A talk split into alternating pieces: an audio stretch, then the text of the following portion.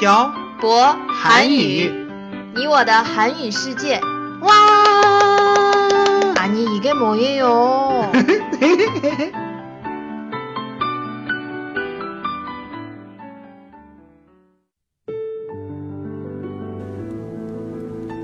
“跟朴博学韩语”，请在淘宝搜索店铺“朴博韩语”查看课程详情。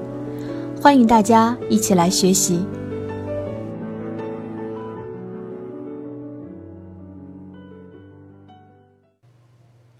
这里是漂泊韩语，你与我的韩语世界第七十七期电台，文字版在公众号“漂泊韩语”上回复本期标题“网友获取 안녕하세요. 빡빡 한국어의 샤보쌤이에요. 안녕하세요, 여러분. 빡빡 한국어의 연동쌤입니다. 음. 태태 씨, 네, 연돈쌤. 저 궁금한 게 있어요. 오늘은 또 뭐가 궁금해요? 며칠 전에 수업을 하다가 음. 학생분들과 인터넷 댓글에 대한 이야기를 했어요. 네, 그랬어요. 어, 중국 사람들은 연예인이 바람을 피우는 것에 엄청 민감하다고 들었어요. 맞아요? 네, 많이 민감한 편이에요. 음, 한국은 연예인들이 바람을 피우는 것에 민감하지 않아요? 네. 심지어 바람을 피웠다는 인터넷 기사를 본 적도 없어요. 이것도 중국과 한국이 다르네요. 그러면 오늘은 양국의 누리꾼에 대해서 이야기해 볼까요? 네, 근데 누리군이 뭐예요? 누리꾼은 인터넷 통신망에 형성된 사회에서 활동을 하는 사람들을 뜻하는 말이에요.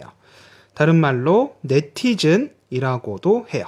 음, 중국의 왕요 하고 비슷한 말이에요. 그렇군요. 음, 중국은 연예인이 마약을 하거나 음. 바람을 피면 누리군들의 반응이 아주 안 좋은데 한국은 어때요? 한국은 어떨 것 같아요? 태태 씨가 맞춰보세요. 글쎄요. 음, 마약? 아, 맞다. 음. 음주 운전 기사를 많이 본것 음, 같아요. 네, 음주운전도 음주운전이지만 음, 한국에서 연예인이 이것을 하면 네티즌에게 아주 욕을 많이 먹어요. 그게 뭐예요? 알려주세요. 음, 병역 기피예요. 남자 연예인들이 군대에 가지 않으려고 하는 거예요. 음, 병력 기피. 음, 어, 그렇구나. 돈을 많이 벌고 있는데 음, 군대에 가기 싫은 건 저도 이해할 수 있어요. 음. 그런데 한국의 모든 남자들이 다 가는 건데 가기 싫어서 병역을 기피하는 건 한국 사람들이 용납하지 못해요. 지난번에 군대에 대해서 대화를 나눌 때도 연돈쌤이 이야기했던 것 같아요. 맞아요.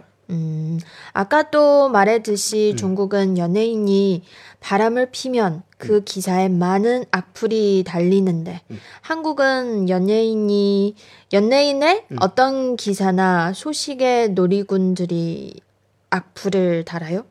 저도 음. 아까도 말했듯이 일단 연예인이 바람을 피우는 기사는 음. 나오지 않아요. 음, 그 사람들의 사생활이니까요. 음, 그래서 맨 처음에 중국은 연예인이 바람을 피우면 사람들이 안 좋아한다는 말을 들었을 때 조금 신기했어요. 왜요? 바람을 피우는 것은 위법이 아니잖아요. 하지만 공인이라면 사회에 악영향을 끼칠 수 있는 일을 하면 안 되죠. 전 사실 이혼이 사회에 악영향을 끼치는 일이라고 생각해 본 적이 없어서요. 하지만 이혼이 좋은 일은 아니자, 아니지 않아요? 그거야 사람들마다 생각의 차이가 있을 수 있죠. 음. 주변에 이혼한 사람들 없어요? 많지 않아요. 제 주변에는 이혼한 뒤에 혼자 사시는 분들도 있고 음. 재혼하신 분들도 적지 않아서 그게 나쁜 일이라고 생각해 본 적이 없어요. 하긴 사람마다 견해의 차이가 있을 수 있겠네요. 뭐 이혼에 대한 생각은 여기까지 하고 음. 우리 계속해서 네티즌에 대해서 얘기해 봐요. 네. 중국은 연예인이 아 잠깐만. 음. 연예인이에요. 연예인이에요? 음, 둘다 돼요. 한국 사람들 어떻게 읽어요, 이 단어? 연예인 아니면 연예인. 다 돼요? 네. 네. 음. 계속합시다.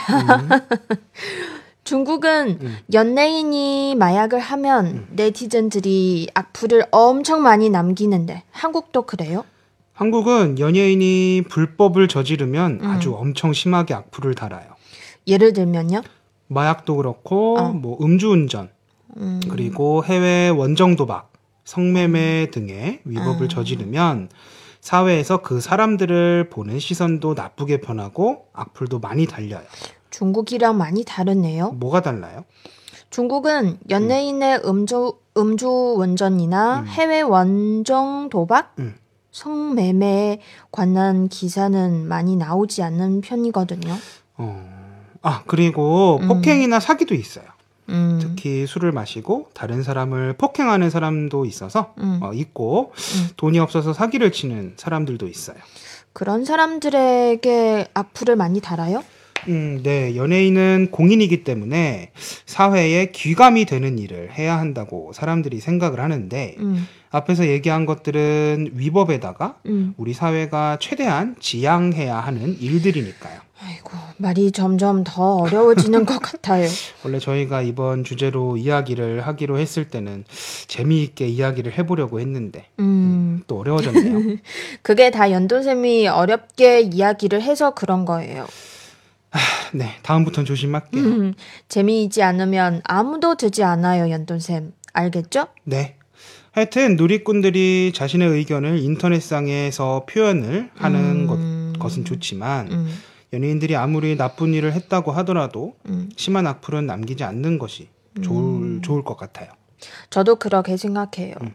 연예인들도 사람이니까 우리가 남기는 댓글로 인해서 음. 마음의 상처를 받을 수도 있어요.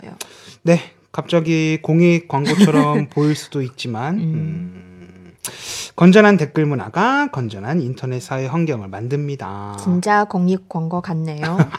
저희 대화를 듣는 분들도 적지 않으니까 우리도 사회에 이로운 일을 해야 하지 않겠어요? 그래요. 음. 연돈쌤 술 많이 마시는 것도 좋지 않은 일이니까 이제 하지 마세요. 어, 왜 갑자기 말이 거기로 가요? 태태씨 진짜 이상해요. 말 돌리지 마세요. 에휴, 이런 얘기가 나오는 걸 보니까 이제 끝날 때가 된 것 같아요. 대화 끝나고 우리 얘기 좀 해요. 무슨 얘기요? 연돈쌤의 음주에 대해서요. 알겠어요. 오늘 내용은 여기까지예요. 아, 그래요. 음, 오늘은 양국의 네티즌들은 연예인의 어떤 행동에 악플을 많이 어, 달까에 대해서 이야기해봤습니다. 연예인들도 사람이기에 위, 위법을 저지를 수 있다고 생각을 합니다. 이런 위법을 저지른 연예인들을 비판하기 전에 음. 우리들도 위법을 저지르면 안 된다고 생각을 해요. 음. 오늘 내용은 여기까지 하겠습니다. 지금까지 빡빡 한국어의 셔보쌤과 연동쌤이었습니다. 들어주신 분들 감사합니다. 다음에 봐요. 안녕.